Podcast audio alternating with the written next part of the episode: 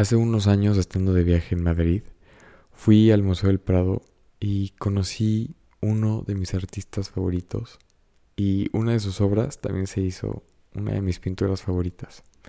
Ese artista es Goya y la pintura es la de Saturno devorándose a su hijo. Cuando fuimos a este museo yo no tenía idea de, Goya. La verdad es que casi no conocía mucho de él. Pero fue ahí donde conocí estas pinturas negras famosas de, de este artista, ¿no? Que de alguna manera muchas de estas pinturas son nocturnas porque muestran la ausencia de la luz, literal el día que se muere, ¿no? Se, se, por ejemplo, destaca muchísimo el negro como fondo en relación a esta muerte de la luz, ¿no? Luego también muchas personas dicen que estas obras hablan de su soledad, su enfermedad, su miseria y el dolor por la época que le tocó vivir, ¿no? que literal fue la plena guerra de la independencia. Entonces, al ser una obra tan oscura, de alguna manera medio macabra, la verdad no está muy bonita, pues la estaba viendo literal me quedé viendo la obra, no sé, me empezaron a dar muchísimas ganas de llorar, se empezaron a poner los pelos, ya saben de qué, de punta. Me empecé a cautivar tanto por el cuadro que dije, neta, qué fregón. O sea, no puedo creer, o sea, no, no sé, no podía creer lo que estaba viendo esa pintura, ¿no? Yo la conocía, no tenía ni idea que era de Goya, ni sabía cómo se llamaba, ya la había visto en algún punto de mi vida. Pero no, hombre, el verla en persona, el verla en vivo, híjole, me fascinó. Hace unos meses, por mi cumpleaños, fui a Florencia a visitar a una amiga que vive allá. Y bueno, me eché, ya saben, todo el tour de las galerías, ya saben, el David, la Venus, todo lo relevante de Florencia.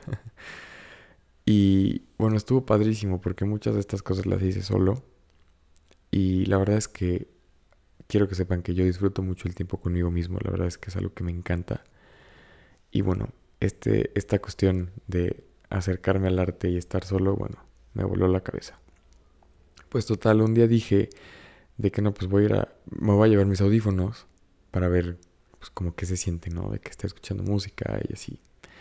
Total, fui a la galería Uffizi, me llevé mis audífonos, me fui, ya saben, en la primera hora Entrando luego, luego me puse música de piano, porque la verdad a mí me encanta el piano, la verdad es que, por ejemplo, es mi, es mi música oficial de los domingos, me encanta escuchar piano el domingo.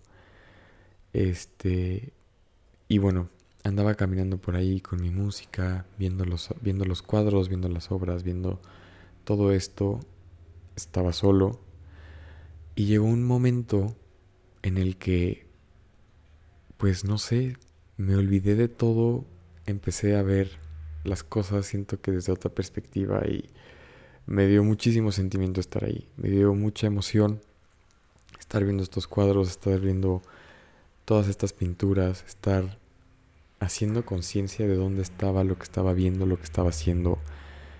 Me puse a pensar mucho en esta parte de los artistas, ¿no? Que siento que en ese momento en el que pintaron ese cuadro, igual y nunca pensaron que iban a tener el alcance que al día de hoy tienen, ¿no?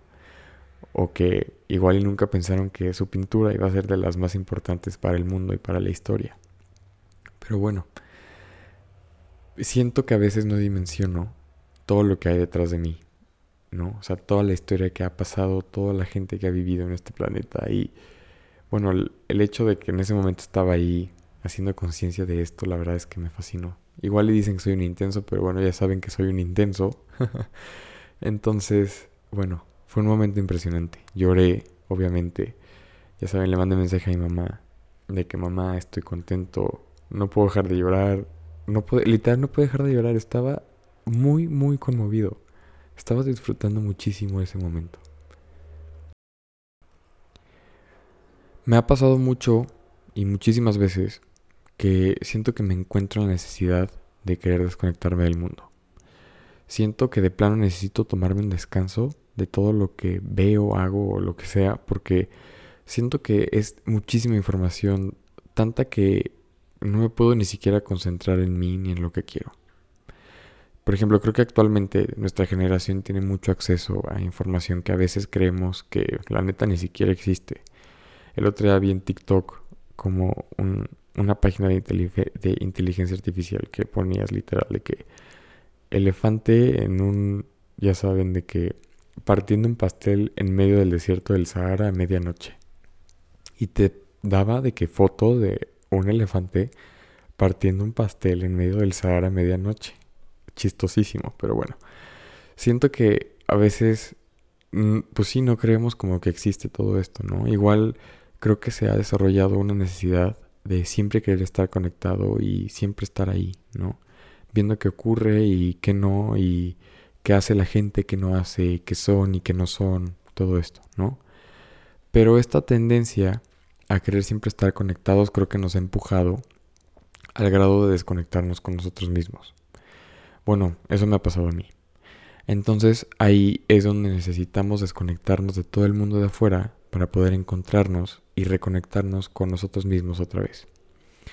Bueno, en la cuarentena se puso mucho de moda y escuché muchísimo esta frase de desconectar para conectar.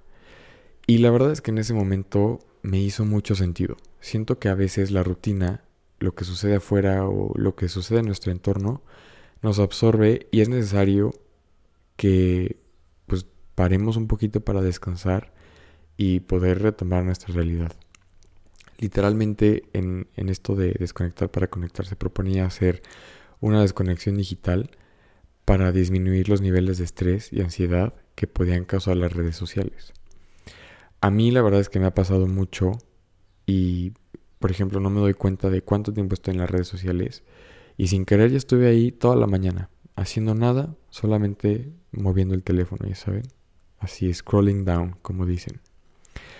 Y entiendo, por ejemplo, que a veces es muy bueno procrastinar. Y, también yo creo que es sano, porque de alguna manera descansas un poquito la mente. Pero siento que como en todo, pues hay extremos, ¿no? O sea, cuando nos echamos todo el día ahí, siento que, bueno, para mí no es algo bueno. Yo siento que, pues, que he perdido todo el tiempo, ¿no? Pero entonces, después de estas experiencias que les conté de los museos, me puse a pensar en esto, de por qué tengo que desconectarme para conectarme. Sea, no solo hablando de las redes sociales. Me puse a pensar en momentos en los cuales encuentro un nivel de conexión diferente y se me olvida lo que está pasando en el exterior. En vez de desconectar para conectar, pienso en conectar para desconectar. Porque realmente encuentro cosas con las que neta me conecto tanto que llega un punto en el que sí, literal, me olvido de todo lo que está afuera y me conecto en automático con lo que estoy haciendo y pues conmigo mismo, ¿no? Con cómo me siento en este momento, con lo que me transmite esto que estoy haciendo o todo esto en lo que estoy enfocando mi atención. Es por eso que hoy les propongo esto de darle este switch a esta parte de desconectar para conectar, sino mejor conectar para desconectar. Estoy seguro que conoces personas con las que conectas de una manera superior, personas con las que te das cuenta que cuando conectas el tiempo y todo lo de afuera no importa, porque sin querer ellos te ayudan también a ti a desconectarte de todo lo que está pasando, de todo lo que te está estresando, de todo lo que te está abrumando, de todo lo que te molesta. O pensemos en otras cosas, ¿no? Como yo les dije, la música. para mí la música es algo muy importante. Cuando estoy teniendo un mal día, yo lo que hago es que me pongo música. Hay veces que me pongo a bailar en el espejo, me pongo a cantar, me pongo, pues sí, a escucharla, a escuchar la letra, a escuchar el piano, a escuchar la música clásica. Híjole, me encanta conectarme con la música. O también me pasa mucho con el ejercicio, ¿no? Últimamente ya les había contado que he desarrollado esta, este gusto por estar haciendo ejercicio, estar haciendo estas actividades que me distraen mucho. Entonces, siento que, por ejemplo, a veces yo cuando corro casi no lo hago con música porque mi entrenador me ha enseñado que, bueno, una de las filosofías de un maratón es que uno debe de saber estar consigo mismo y conocerse en el camino hacia llegar a, bueno, para llegar a la meta, ¿no? Entonces, la verdad está muy padre porque hay veces que, bueno, platicamos de muchas cosas y bueno, está impresionante, ¿no? Entonces, también hay veces en las que como que cada uno está tan concentrado en lo que está haciendo, en estar corriendo, que bueno, pues no hablamos, ¿no? Y estamos tan concentrados en el momento que yo la verdad es que pierdo la noción del tiempo, la neta. Sigo corriendo, corriendo, corriendo, corriendo, corriendo y sin querer ya terminé mi entrenamiento del día, ¿no? Y bueno, yo siento que diferentes actividades, también otra cosa donde me pasa mucho esta, esta parte de, de conectarme, para desconectarme es con la comida. Y mi familia dice que soy un exagerado. Un día les dije que había probado algo, ni me acuerdo qué era, pero que les dije, esto está tan rico que me están dando ganas de llorar. Estaba tan contento, o sea, disfrutando tanto el sabor, la textura de esa comida, que de verdad me dio mucho sentimiento, o sea, me dio mucha emoción. Entonces mi familia se ríe y me dice que siempre que estamos comiendo, de que, es que esto está delicioso. ¿Y vas a llorar? ¿Te dan ganas de llorar? me lo dicen de broma, pero bueno, está chistoso. Entonces, sí, siento que hay muchas cosas de las que nos podemos como agarrar para poder desconectarnos, ¿no? O sea, conectar con, con estos cuates, conectar con tu familia, con tu trabajo, con la música, con el arte, con el ejercicio, con todas estas cosas que te gustan, que te apasionan, que de alguna manera y sin darte cuenta te van a ayudar a conectarte tanto con eso que quieres, con eso que eres, con todo lo que deseas, con todo lo que sientes. Entonces, pues sí, yo siento que todo esto es cuestión de perspectiva y cada uno decide cómo verlo. Yo lo veo así, la verdad es algo que he disfrutado mucho, es algo que me ha ayudado mucho a mí. Y, y sí, yo siento que hoy me enfoco mucho más en estar buscando estas cosas que de alguna manera me, me ayudan a conectarme tanto, me hacen conectarme tanto con eso, que termino olvidándome de todo lo demás. Y si estaba teniendo un mal día, simplemente se me olvida. Entonces sí, hoy quiero que ustedes se queden pensando esta parte de qué cosas en su vida pueden identificar que los ayudan a conectarse tanto consigo mismos que se olvidan de todo lo de afuera. Literal, creo que esto también puede ser como una parte de estar viendo el presente, ¿no? De estar conectado tanto con lo que estás haciendo, viendo, pensando en ese momento que te olvidas de lo demás.